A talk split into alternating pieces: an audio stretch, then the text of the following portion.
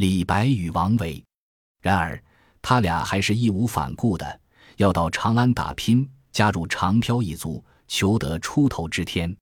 以世俗的的看法，这两位同来长安、同求发达的诗人，联袂出现于公开场合，叙谈气阔于文艺沙龙，寒暄问候于皇家宫苑，见面握手于殿堂宫阙，是理所当然的事。物以类聚，人以群分嘛，不一定很熟悉，但一定不面生；不一定很知己，但一定有接触。同进同出，亲密无间，也许不可能。但是若陌路，互不理会，总是说不过去的。然而后来研究唐代诗歌的人，忍不住蹊跷的，也是感到难以理解的。第一，在他们两位的全部作品中，找不到涉及对方的一字一句；第二，在所有的正史、野史里，也查不出来他们来往过、聚会过、碰过头、见过面的资料。书几分向微信收夫妇两位大师在长安期间。竟然毫无任何交往，这个历史上的空白遂成了中国文学史上的斯芬克斯之谜。我们知道，王维生于公元七百零一年，死于公元七百六十年；李白生于公元七百零一年，死于公元七百六十二年。两人年纪相旁，写作相类，名声相似，甚至连资本兑换的欲求也都相同。这哥儿俩没有理由不在一起赋诗唱和。说文咏句，论道探禅，行乐遨游，那是中国历史上的开元盛世，也是中国诗歌史的黄金年代，更是中国文人最足以释放能量的无限空间啊！可是，从公元七百三十年至七百三十三年，开元十八年至二十一年，从公元七百四十二年至七百四十四年，天宝元年至天宝三载，先后共有五年功夫。同住在首善之区的两位诗人，却是鸡犬之声相闻，老死不相往来。这样，不禁要问一声为什么了。同时出现在公元八世纪二十年代首都长安的李白与王维，使我们联想到二十世纪二十年代的古都北平五四新文学运动肇始时期的鲁迅与胡适。也许胡鲁或鲁胡，李王或王李，无法类比。但在领先文坛、引导潮流、左右舆论、吸引眼球这一点上，性质多少相似。胡鲁或鲁胡，文学观点不尽相同，政治立场也大为相左，但都在北平教书做事。无论怎样背背不一，并不妨碍他们聚在前门外后德福饭庄吃铁锅蛋。无论怎样分歧交恶，也不影响他们在中山公园的来金与宣品与前茶。尤其天宝年间。李白与王维第二次相聚长安，李很陡，被唐玄宗由布衣着为代召翰林，一朝得意，满身珠子。王也很陡，为从七品上的左补缺，相当于准部级的高干，高轩华盖，随从参乘，同在朝廷供职，同捧皇家饭碗，同是御用文人，同为诗界泰斗。但不知为什么，仍是形若水火，动若参商。仍是咫尺天涯，不谋一面，这就使人惶惑了。唐代的长安比之今天的西安要大三四倍。无论怎么大，在同一座城池里，怎么找理由，怎么设法解释，李白、王维，盛唐诗坛的领军人物，不至于好几年功夫，像捉迷藏似的互相躲着。以我所在的京城文坛为例，文联、作协、报刊社、出版界加在一起，一年下来没有三百场。也有二百场文学活动要举行的，这其中至少有一百场的与会者名单基本大同小异，因此各路诸侯、海内文士、一坛名宿、京都文人，绝对有很多欢聚一堂的机会。这种会，第一热闹，有男有女，有老有少，亲朋好友点头哈腰，大都一请就到；第二滋润，茶水侍候，饭局等待，红包奉送。打的报销，不愁没人捧场。于是上至大佬，下至篾片，呼之即来，来之能战。或捧场，或鼓吹，或炒作，或推销，或哼哈二将，吹之拍之；或四大金刚，歌之颂之；或合唱团圆，赋之合之；或老将拍板，一锤定音。都是再熟悉不过的那几张肉脸，那几句套话，天天见面，日日碰头，只有看腻了的可能，而无见不着的遗憾。甚者，上午一个会，下午一个会，中午还在一张宴会桌上碰杯。滚滚文坛诸公，当红风头人物，穿红着绿女妓，沏茶倒水人员，基本上是两天见三次面。如果真是一日不见，倒却有如隔三秋之感。唐代长安虽然没有诸如此类的文学活动，如果这两位诗人不那么故意闹别扭的话，见面碰头的机会应是断不了有的。大家知道，王维信佛，居常书时不如婚写。在京师日饭十数名僧，很难想象这样虔诚的佛教徒会不去佛寺祷拜祈福。大家更知道，李白风流，落花他今游何处？销入胡姬酒肆中，是个既离不开酒，也离不女人的声色才子，会安稳地坐在家里内府。当时长安外扩城里有僧寺六十四，尼寺二十七，道士官十，女官六，波斯寺二，胡天慈寺。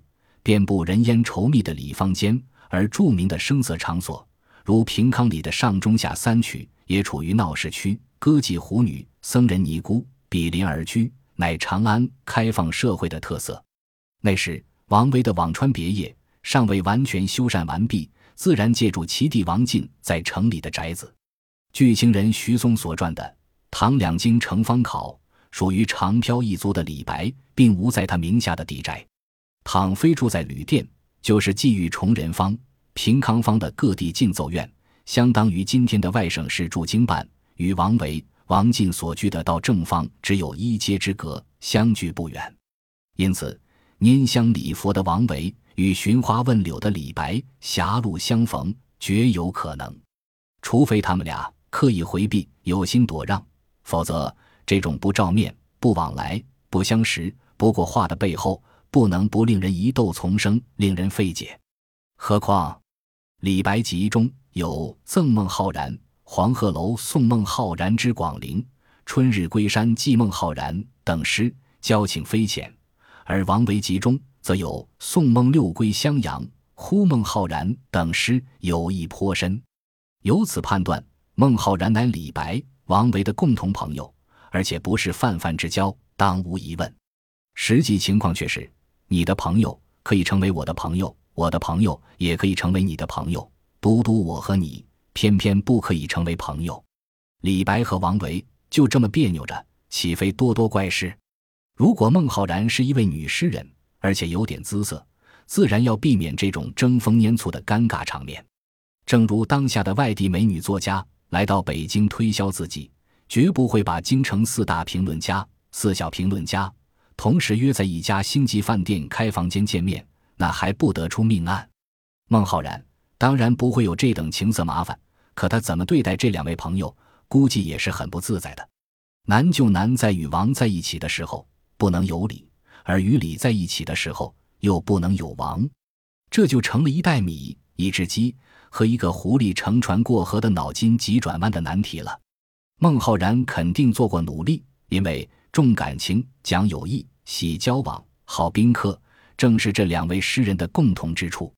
王维那首“西出阳关无故人”的《送元二使安西》是尽人皆知的，在他诗集里，这样的送别诗仅占总量的五分之一，说明王维之情真意挚，很看重与友人的交往。具有如此平易近人、融洽处事的性格，应该有其乐意接近李白的可能性。而李白之重然诺，讲义气。任侠仗义，敢于承担。孟浩然估计量不至于将朋友的朋友拒之门外吧。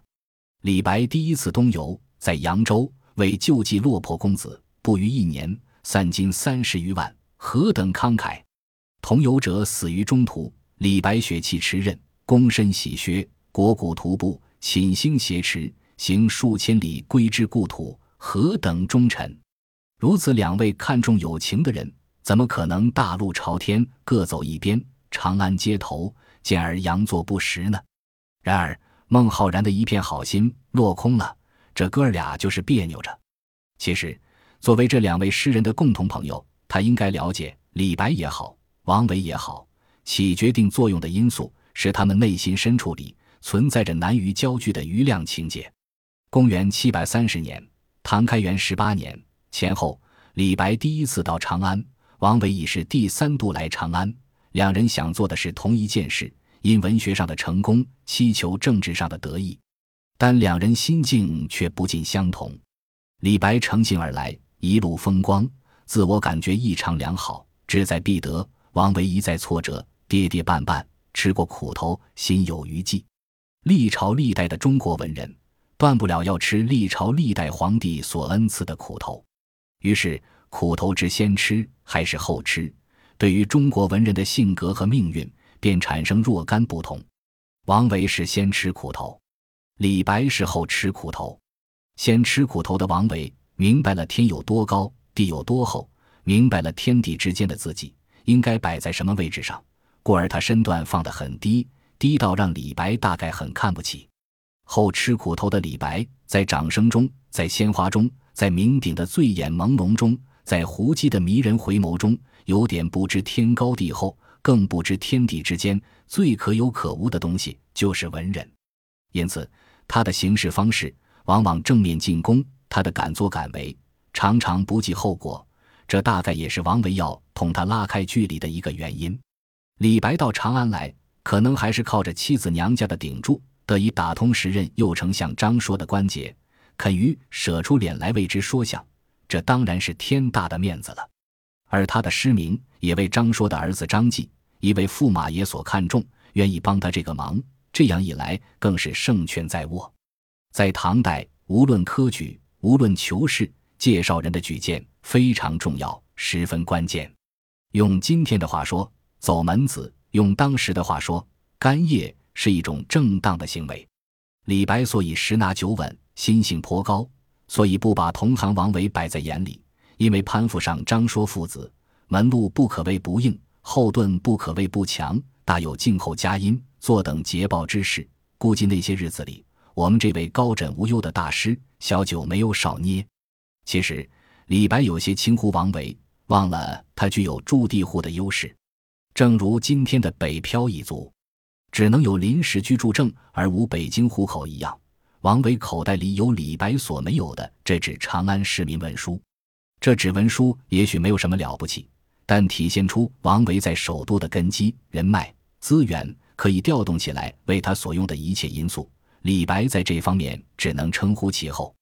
当李白觉察到这种差距，从而引起他对王维的警惕，从而发展到冰炭不容、相互汉格的隔膜。就是这两位大师所选择的干叶路径，殊途同归，都在希望得到唐玄宗的节节与真公主的赏识。只要他首肯谁，谁就会一跃龙门，平地青云。王维二十三岁中试以后，就被任命为大乐城。他在这个国家交响乐团的岗位上犯了错误，纯因少不经事的过失，实在他的属下伶人因言只能供皇帝观看的舞黄狮子而被降职贬放。但李白显然没估计到，这个最高乐府的职务，正是王维的音乐天赋、表演才能以及他诗歌书画方面的成就得以体现出来的机会呀！凡诸王驸马豪右贵士之门，无不伏羲迎之；宁王、薛王待之如师友，尤为齐王所眷重。就《唐书》本传，从从齐王过杨氏别业应教，从齐王夜宴魏家山池应教。赤界齐王九成宫避暑应教等王维所作的诗，看来他与这位好学工书、雅爱文章知识的齐王有着过从甚密的关系。而据《集异记》，王维妙年洁白，风姿都美，风流韵界，语言谐细，大为朱贵之所亲主，个人形象上占了很大的优势，在重要人物眼中得到一个视觉上完美的印象分，作用匪浅。这也是李白不禁要自惭形秽之处了。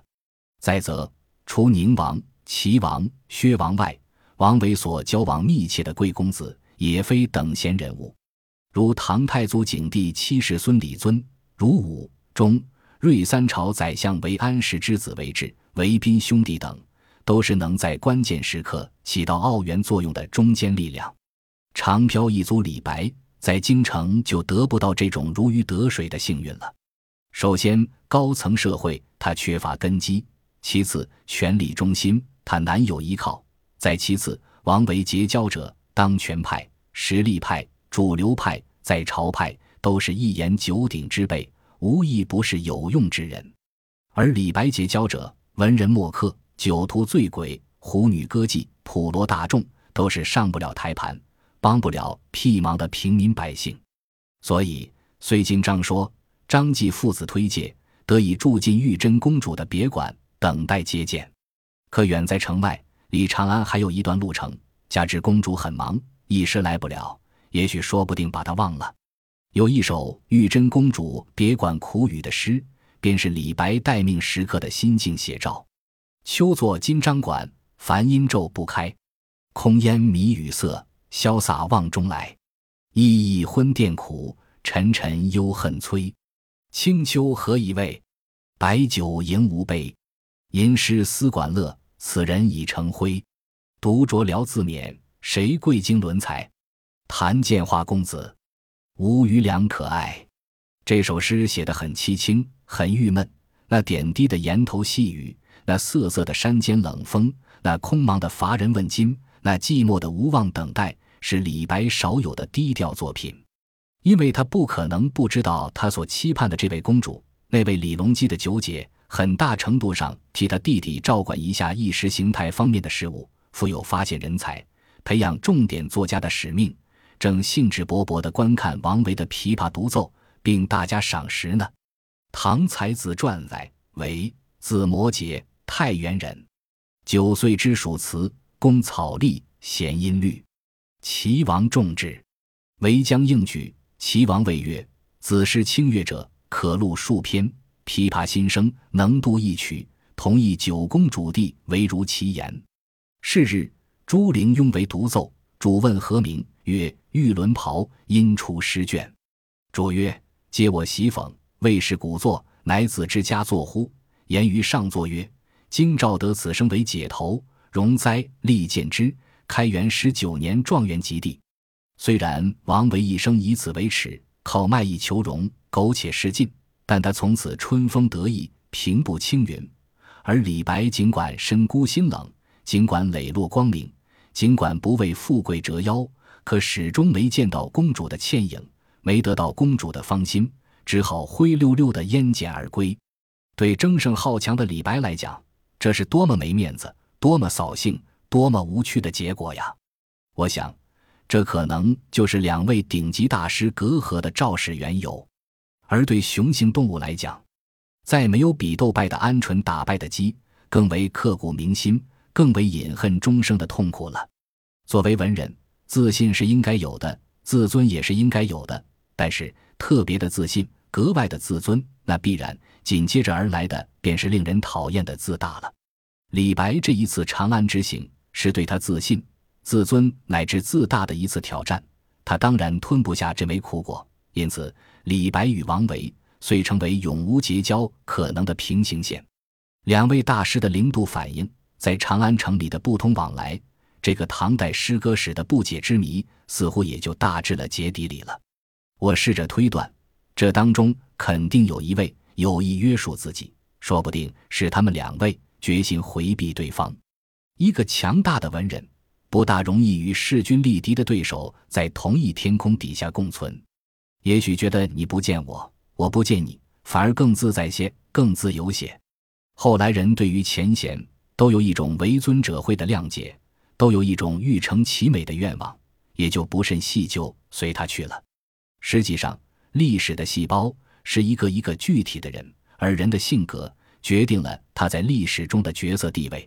因此，一个太自信的李白和一个太自重的王维，形成这种旗鼓相当、互为芥蒂、彼此戒惧、壁垒森严的局面，本质上也是一种强之为强的势所必然。应该说，一流的文人只能对二流、三流不入流的文人起到磁吸作用。在京城地界上待久了，在文学聚会上混多了，你就会总结得出来：什么人跟什么人坐在一起，什么人和什么人偏不坐在一起，什么人簇拥着谁，什么人背对着谁，你就大致了解所谓的圈子是怎么构成的了。至于那些风头正劲的女性作家，拼命把胸脯子努力贴着谁。恨不能保持着零距离，至于那些年老色衰的女性作家，一脸怨恨地瞅着谁，做欺负状，恨不得吃了谁，则更是就近观察的指标。呜呼，每个圈子都是一个小太阳系，众星绕着太阳运行，太阳接受众星拥戴。而若干个圈子组合到一起，便叫做文坛。因此，一个太阳系里只能容纳一个太阳。若是两个不列上下的重磅文人，如宇宙间两个等质的物体，便得按物理学上的万有引力定律行事。只有相距和相斥，无法尿到一个壶里了。文坛的不安生，无不由此而来。李白与王维，就是循着自己的轨迹运行而无法相交的星系。也许真实的历史并非如此，但如果这个斯芬克斯之谜的谜底就是这样，也没有什么不好。谁不愿意仰望那满天繁星的夜空呢？每颗星星都在银河系里闪烁着自己的光芒，那宇宙才称得上灿烂辉煌。若是只有一颗星星在眨眼的夜空，或者只许一颗星星在发光的文坛，那该多么寂寞呀！本集播放完毕，感谢您的收听，喜欢请订阅加关注，主页有更多精彩内容。